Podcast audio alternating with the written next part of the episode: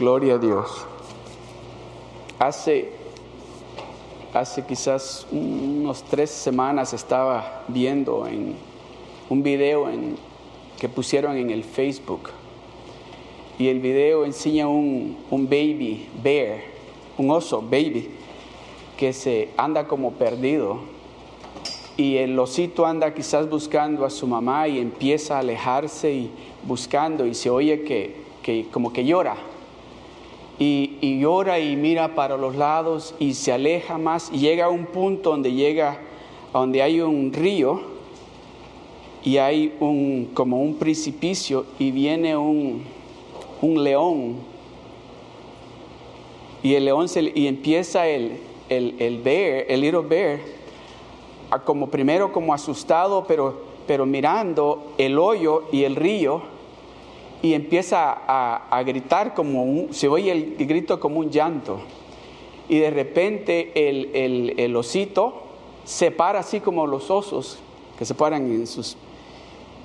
En el momento que él se paró, el león que venía caminando hacia él se dio la vuelta y se fue. Y el osito se quedó, pero se queda el osito como... Y, y cuando volteé a ver está la mamá, Bear, atrás de él que se paró así. Soy león, le tuvo miedo a la mamá. No, pero que me llamó la atención porque cuando yo lo estaba viendo dije, wow, le tuvo miedo el león al, al osito. Y cuando enseñan la cámara era la mamá que estaba atrás del, del baby bear y el león tuvo temor a eso.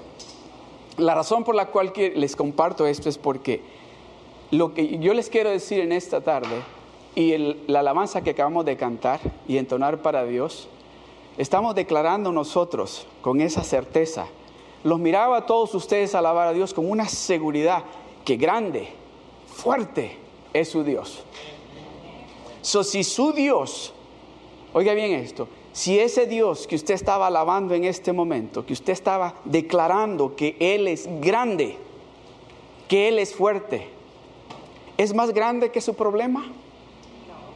¿Es más grande que su dificultad? Ese Dios que usted está diciendo, Él es grande.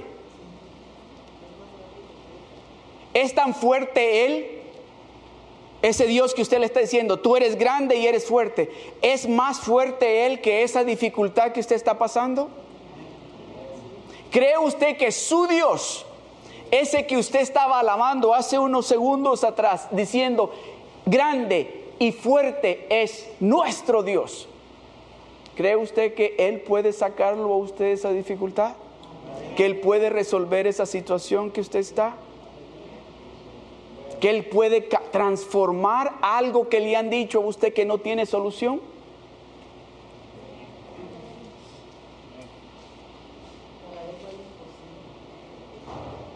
¿Cree usted que ese Dios que usted y yo estábamos declarando, que es grande, que es fuerte, está atrás de usted?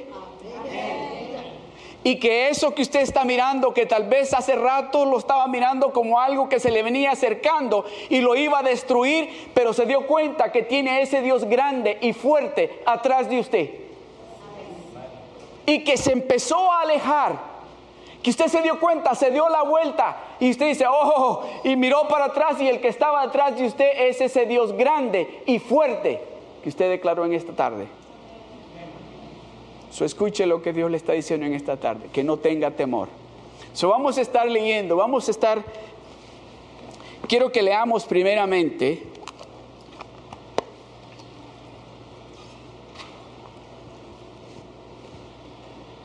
Vamos a leer en Juan capítulo 15, el verso 1 y el, al verso 8, pero voy a estar haciendo un poquito más de énfasis en el verso 7. Amén. So leamos todos juntos del verso 1 al 8 y yo les voy a leer a ustedes el verso 7. ¿Listos? Si no tienen la Reina Valera para que todos leamos lo mismo, acompáñenme en la pantalla. ¿Están listos para leer conmigo? Dice 1, 2 y 3. Yo soy la vid verdadera y mi Padre es el labrador. Todo pámpano que en mí no lleva fruto lo quitará y todo aquel que lleva fruto lo limpiará para que lleve más fruto. Ya vosotros estáis limpios por la palabra que os he hablado. Permaneced en mí y yo en vosotros, como el pámpano no puede llevar fruto por sí mismo si no permanece en la vid, así tampoco vosotros si no permanecéis en mí. Yo soy la vid, vosotros los pámpanos. El que permanece en mí y yo en él, éste lleva mucho fruto, porque separados de mí nada podéis hacer. El que en mí no permanece será echado fuera como pámpano y se secará y los recogen y los echan en el fuego y arden. Si permanecéis en mí y mis palabras permanecen en vosotros, pedid todo lo que queréis y os será hecho. El verso 8. En esto es glorificado mi Padre, en que llevéis mucho fruto y seáis así mis discípulos el verso 7, pongan el verso 7 de nuevo. Si permanecéis en mí y mis palabras permanecen en vosotros, pedid, pedid todo, pedid todo lo que queréis. Pedid todo lo que queréis y os será hecho. Pedid todo si vosotros permanecéis en mí.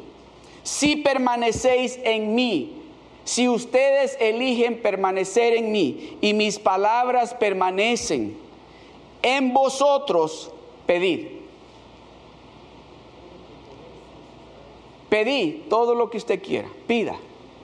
No le estoy diciendo yo, la palabra de Dios dice, si usted, si usted permanece en el Señor y la palabra de Dios permanece en usted, Pida. Usted pida. Usted no va a tener temor de pedir porque usted va a saber, yo estoy en Él y Él está en mí. Y como Él está en mí, yo tengo el derecho, tengo la autoridad para que me dejen entrar a ese lugar donde yo puedo pedir de todo lo que hay allí. ¿Qué es lo que usted le quiere pedir a Dios o qué es lo que usted le ha estado pidiendo a Dios? Sabe que ahora en día ahora en día ha subido el, estaba leyendo que dice que el porciento de personas que están yendo a recibir medicina de los médicos, oiga esto, por depresión causada por el temor, por el miedo, ha incrementado de una manera que le preguntan a las personas qué es lo que le ha causado esto que usted está sintiendo, esta depresión. ¿Sabe lo que responden? El temor a perder mi trabajo, el temor a que se me acabe el dinero, el temor a perder mi hogar, el temor a que mis hijos se descarríen, el temor, y por ahí va,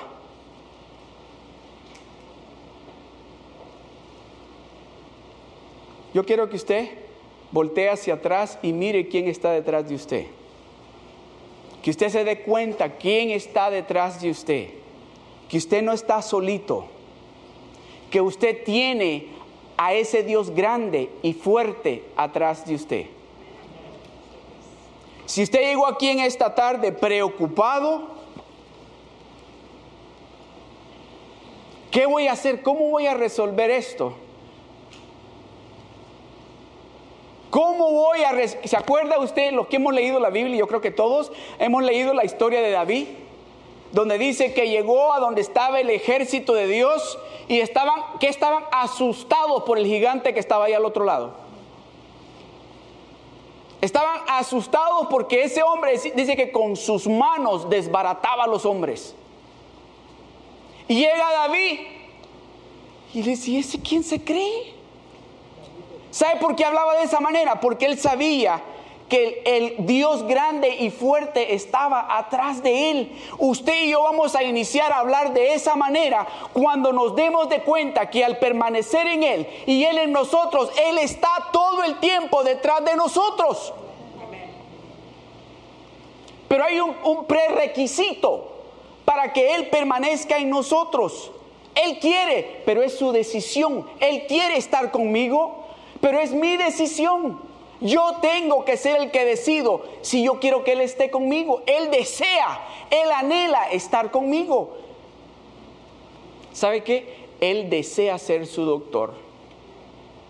Él desea ser el proveedor suyo de todo lo que usted necesita.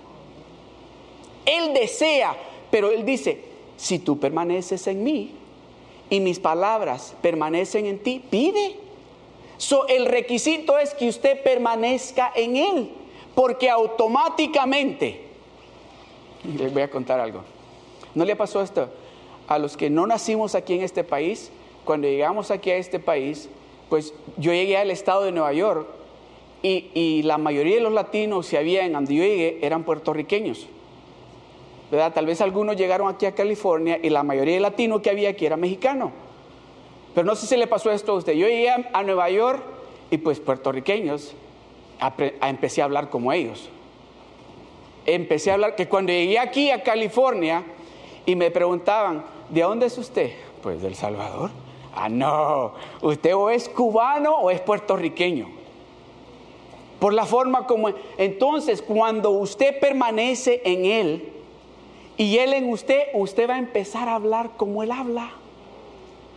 Usted va a empezar a hablar con esa autoridad, con esa seguridad, que le va a decir a ese gigante, ¿sabes qué? Tú no me asustas.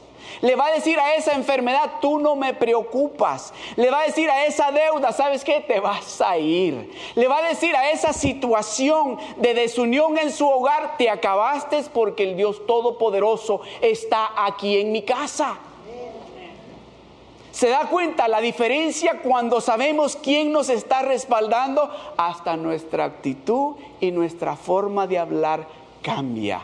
Porque déjeme decirle, cuando David llegó, que lo llamó su papá, bueno, déjeme decirle algo.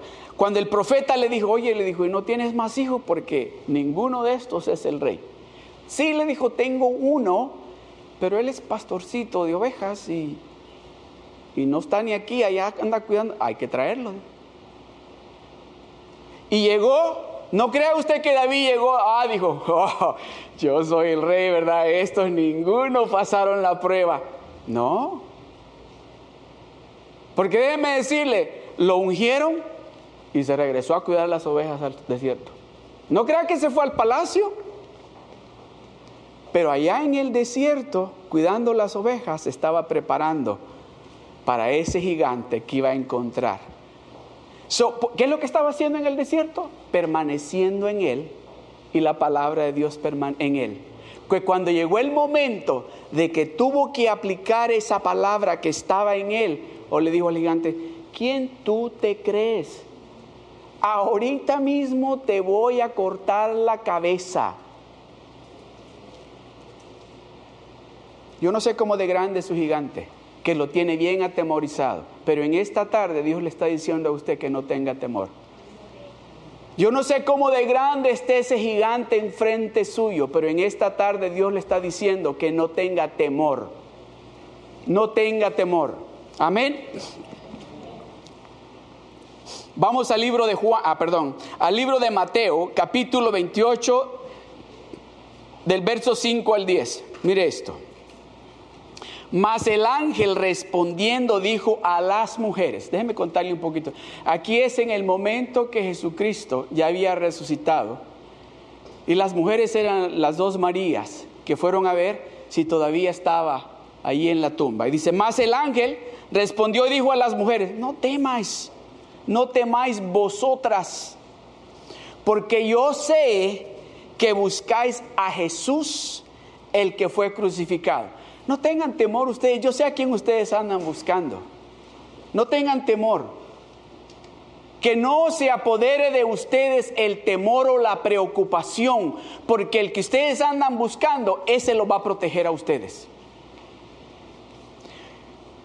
Y yo sé que buscáis a Jesús, el que fue crucificado. El siguiente verso. No está aquí, pues ha resucitado como dijo él. Venid, ved. Y le dijo, ven, ven, entren al lugar donde fue puesto el Señor. El verso 7.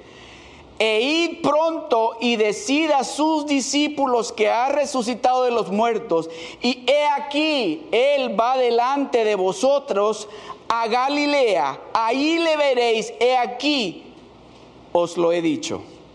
El verso 8. Entonces ella saliendo del sepulcro, ¿con qué dice? ¿Con qué salieron? ¿De dónde salieron ellas? Iban atemorizadas. Dice, entonces ellas saliendo del sepulcro con temor, pero iban con gozo, dice. Se asustaron, iban asustadas, pero iban gozosas. Imagínense, no lo habían visto todavía a él. Habían visto a un ángel que les dijo, oh, no, no, ya no está aquí. El que ustedes buscan ya resucitó, está vivo. El que los protege a ustedes, el que les va a ayudar a ustedes, el rey de ustedes, ya está, está vivo, no está muerto. En el momento, imagínese usted que un ángel venga y le diga eso a usted. ¿Quién aquí ha visto un ángel?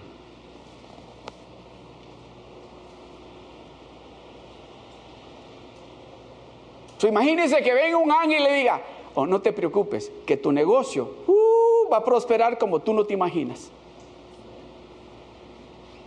¿Qué cree que va a hacer? Dice, les dio temor, y, pero iban con gozo, iban alegres. ¿Sabe por qué iban alegres? Aun cuando no lo habían visto, pues no está ahí. Y él dijo que al tercer día iba a resucitar. Él nos lo dijo, ¿te acuerdas? Que nos dijo que al tercer día Él iba a resucitar. So, si no está ahí y ese ángel nos dijo, entonces Él está vivo. Él está vivo, ese que nos va a proteger, ese que nos dijo, ese que es nuestro rey, está vivo. Y lo que sigue. Y gran gozo fueron corriendo a dar las nuevas a los discípulos. ¿A dónde iban corriendo? ¿A dar qué iban? Iban a dar nuevas sabiendo el Dios que nosotros, el Rey nuestro, ha resucitado, no está muerto, no está en una cruz, no está en una foto, está vivo. Y queremos, tenemos que decirle a todos los que nos encontremos de que no está muerto, resucitó. ¿Es gozo suficiente para estar gozosos? ¿Es gozo suficiente para sentir esa seguridad? Es que yo creí que no iba a resucitar. Yo creí que como había pasado anteriormente, que venían otros y nos decían esto y lo otro, pero este no está en la tumba. Hay que ir a contarles a los discípulos que hemos entrado a la tumba y no está allí. Y mientras iban a dar las nuevas a los discípulos, el verso 9, he aquí dice, Jesús les salió al encuentro Jesús le salió al encuentro. Mira lo que les dice, diciendo, esa palabra salve también se, se este, se puede decir, hay una versión donde dice que cuando le salió al encuentro le dijo, alégrense, alégrense gócense, regocíjense, no tengan temor. Regocíjense, mire, he aquí Jesús le salió al encuentro diciendo, regocíjense. Y ellas acercándose abrazaron sus pies y le adoraron. Y ellas al instante cuando lo vieron, se tiraron a que a adorar a ese rey, que según el resto del mundo estaba muerto. Y ellas lo estaban viendo vivo, lo estaban tocando, lo estaban adorando. El gozo que ellas traían cuando vieron la tumba vacía venía con temor, pero en ese momento el temor se fue por completo y todo lo que sintieron y tenían era gozo, porque Él mismo les dijo, gócense regocíjense, porque ha llegado el Hijo de Dios. Ha llegado el que los va a proteger. Ha llegado el que les está diciendo a ustedes, no tienen por qué tener temor, porque yo estoy de tu lado. Sabe que no hay nada mejor, ¿verdad? Yo creo que todos podemos decir, muchos de nosotros podemos decir esto, que tenemos algo o a alguien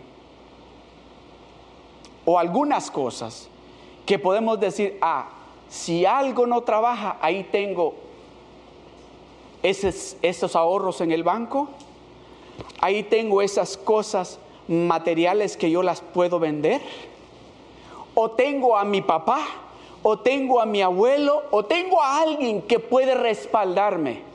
Déjeme decirle, van a haber momentos que ninguno de sus ahorros, ni de esas cosas materiales que usted tiene, ni de esa persona con dinero que usted tiene a su lado, le va a servir si Dios no está de su lado.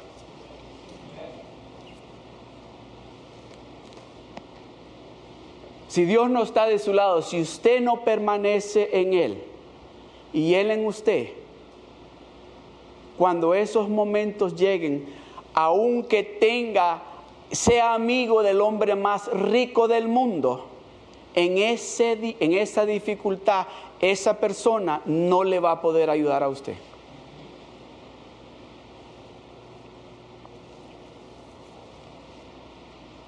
Me recuerdo que tenía quizás como 10 años, o 11 años quizás. Y en la escuela habían unos niños que creo que dos veces a la semana me pegaban. Me habían agarrado que... Y mi abuelo me decía, no mi abuelo, perdón, este, mi primo más grande me decía, pegales vos también. Pues sí, pero son más grandes que yo y son tres. Cuando yo les quiero pegar, ya me pegaron los tres. Y ahí iba llorando yo con los libros todos rotos, con mis camisas rotas dos veces por semana. Y dije yo, ya me cansé de estos. Y mi abuela me había hecho a mí una bolsa donde ponía mis cuadernos, que me la colgaba así. Y, me la hizo de una tela bien gruesa, fuerte. Y dije yo, ahora sé, al final del, del último recreo antes de la clase, ya sé, dije lo que voy a hacer. Y agarré la bolsa y me la enrollé así, donde me la colgaba aquí, con los libros adentro. Y pues siempre nos ponían sentaditos antes de entrar a la clase. Y dije, ahora me las van a pagar. Y agarré la bolsa y estaban los tres sentados así. Y me paro yo primero y les hago, a los tres les di. Y me metí corriendo para la clase. Y me hacían así. Espérate. Después de la clase vas a ver. y el asunto es que dije yo, de la única manera que yo me les puedo escapar es que tan pronto suene la campana que la clase se terminó, tengo que correr. Pero estaba sentado hasta allá y yo quería estar cerca de la puerta, porque dije, de aquí que llegue a la puerta me agarran. Y le digo a una niña, ¿te cambias? Y me dice, pero dice que aquí no te gusta, pero ahora sí. Y se cambió conmigo. Y los miraba con una sonrisa, yo como que no me van a agarrar y ellos me decían, especialmente al que le di primero, porque a él le di más duro. Y entonces cuando suena la campana, agarro mi maleta y salgo corriendo y los tres detrás de mí. Y yo vivía como a unas siete cuadras de la escuela y ahí voy, corre y esos muchachitos detrás de mí. Creo que como a las cinco cuadras volteé a ver y ya no venían. Y yo, ok, ya empecé a caminar más tranquilo y me faltaba como media cuadra para llegar a la esquina donde doblaba a la izquierda para irme a mi casa y me salen adelante. Y los tres y venían y me empiezan a decir cosas y venían pero para acá. Y yo dije, y de aquí que corra para la escuela, ¿a dónde me meto aquí? Pensando que, ¿a dónde me meto? Y cuando hago así para atrás, venía mi abuelo.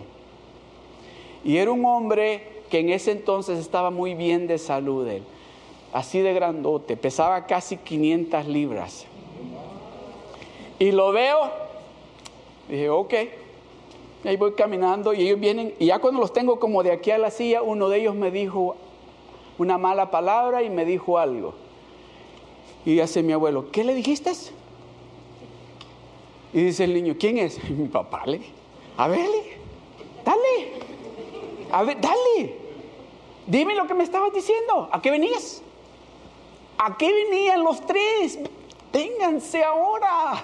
Y le dice mi abuelo, si los vuelvo a ver por aquí o oigo que ustedes le han hecho algo, a los tres los voy a agarrar así. Y se fueron corriendo. Al siguiente día yo llegué a la escuela. ¿Se fija cómo cambia la actitud?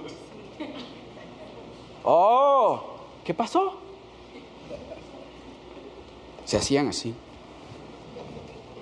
Usted tiene un Dios grande y fuerte con usted. Es tiempo de que usted empiece a caminar con esa actitud de que tiene al Dios todopoderoso de su lado. Deje de caminar así, asustado, cuando sabe que tiene a Dios con usted.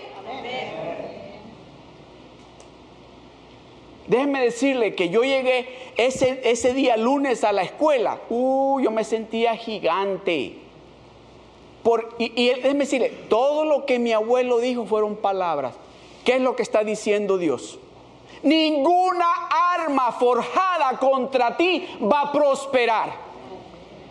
Jehová es mi pastor y nada me faltará.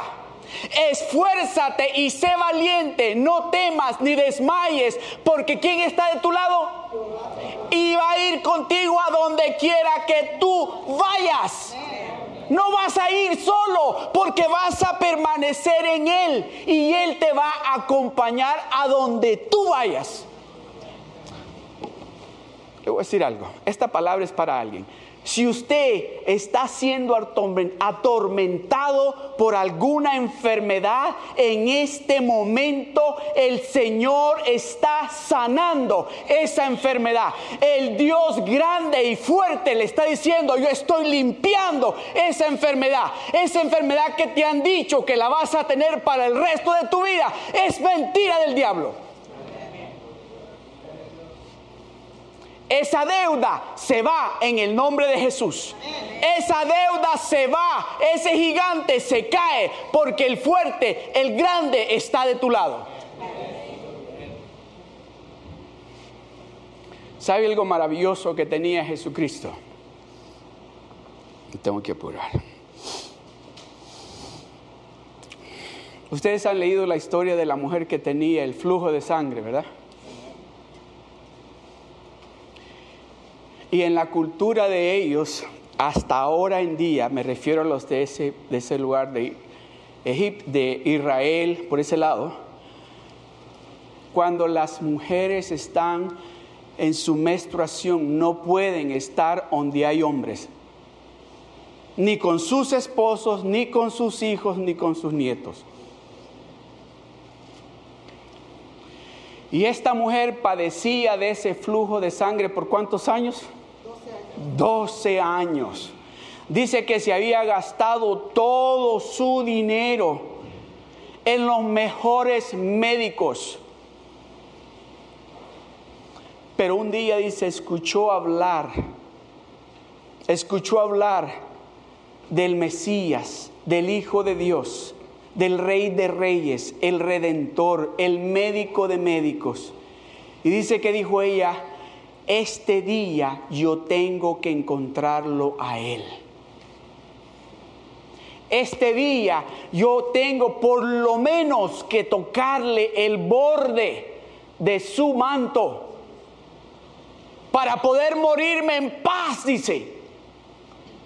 Con tan solo que lo encuentre a Él, con tan solo que toque el borde de su manto, me muero en paz. Y dice que, imagínense esto, cuando le dijo a, su esposo, a sus hijos y a sus nietos, ah, voy a salir, ¿qué cree que le dijo el esposo? ¿Para dónde vas? Tú no puedes salir así. Mira cómo andas de apestosa. Tú no puedes salir así. Imagínense los hijos, mamá, no vas a pasar a hacer pasar una vergüenza. Tú sabes que tú no puedes salir así. Los nietos, no le importó. No le importó. Dijo ella, yo tengo que encontrarlo a él. No importa lo que me... Oiga, Y llega y la multitud que había alrededor de él, de Jesucristo, del Rey de Reyes, eran hombres. Y cuando la vieron, dice que ella se iba arrastrando.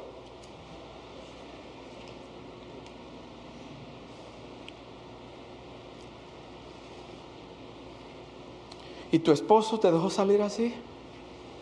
¿Tus hijos te dejaron? Qué vergüenza. Mira, que se la lleven. ¿Para dónde vas? No puedes acercarte a él. No le importó los insultos, no le importó lo que le dijeron. Yo tengo que tocar el manto de él. Y dice que tocó el borde del manto de él y que al instante Jesucristo dijo, oh, alguien me tocó. Los discípulos Señor, ¿cómo dices que alguien me tocó cuando todos aquí te están tocando, te están empujando, quieren acercarse a ti o no? alguien me tocó con fe, porque poder salió de mí. Poder salió de mí. Déjenme decirle, cuando usted y yo venimos delante de Dios de esa manera, no nos importa cómo nos vean, que no nos importe lo que digan, yo quiero encontrarlo a Él. Yo quiero acercarme a Él. Yo quiero que cuando yo me acerque a Él, Él va a transformar mi hogar. Yo quiero que cuando yo me acerque a Él y lo toque a Él, Él va a cambiar mis finanzas, Él va a sanar mi cuerpo, Él va a restaurar lo que el enemigo me ha robado. Yo quiero acercarme a Él. Dice, salió poder de Él.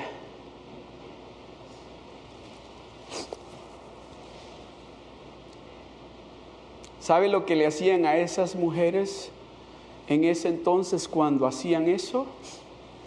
Especialmente cuando han tocado a un rabí, a un maestro que Jesucristo era. Ella sabía que lo que le esperaba era morir. La iban a apedrear. Pero ella dijo, no me importa. ¿Qué es lo que usted está haciendo para acercarse a Dios? ¿Qué es lo que usted está haciendo que está siendo tan radical que no le importa lo que le estén diciendo, no importa cómo lo estén criticando, pero usted está diciendo, yo me quiero acercar a Él. Yo quiero permanecer en Él. Yo quiero estar conectada con Él porque con Él yo tengo todo lo que yo necesito. ¿Qué es lo que usted está haciendo? ¿O le está preocupando lo que están pensando de usted? Hija, le dijo, oh, nada te va a pasar. Porque dice que ella le confesó todo. Yo fui la que te toqué. Yo sé que no tenía que hacer eso. Como mujer no puedo hacer eso. Mucho menos como yo ando. Pero dijo, tu fe, tu fe, tu fe esa fe que lo impulsa a usted a hacer algo para Dios que tal vez cuando no tiene esa fe no lo hace de esa manera.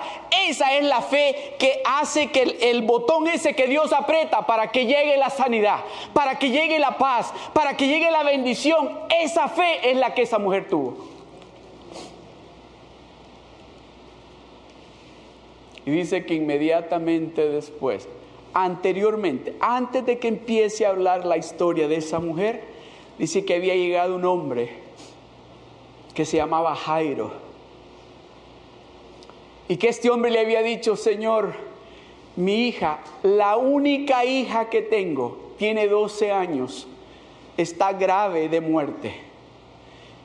Y que él le dijo, sí, ahorita voy, pero en eso llegó la mujer y ya no pudo irse con él.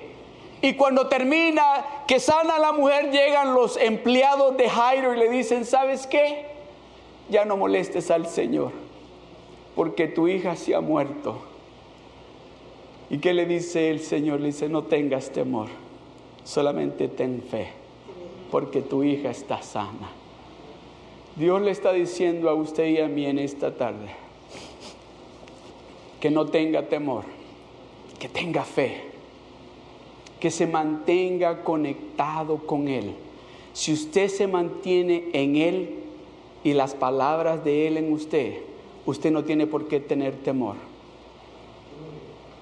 No importa cómo de grande sea el gigante, y puede ser un gigante que ya lo viene mirando hace 12 años o tal vez más.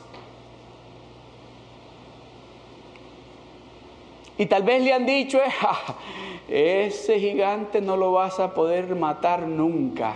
El Dios Todopoderoso le está diciendo, conmigo de tu lado se va a morir ese gigante. Ese gigante se le va a caer la cabeza conmigo de tu lado.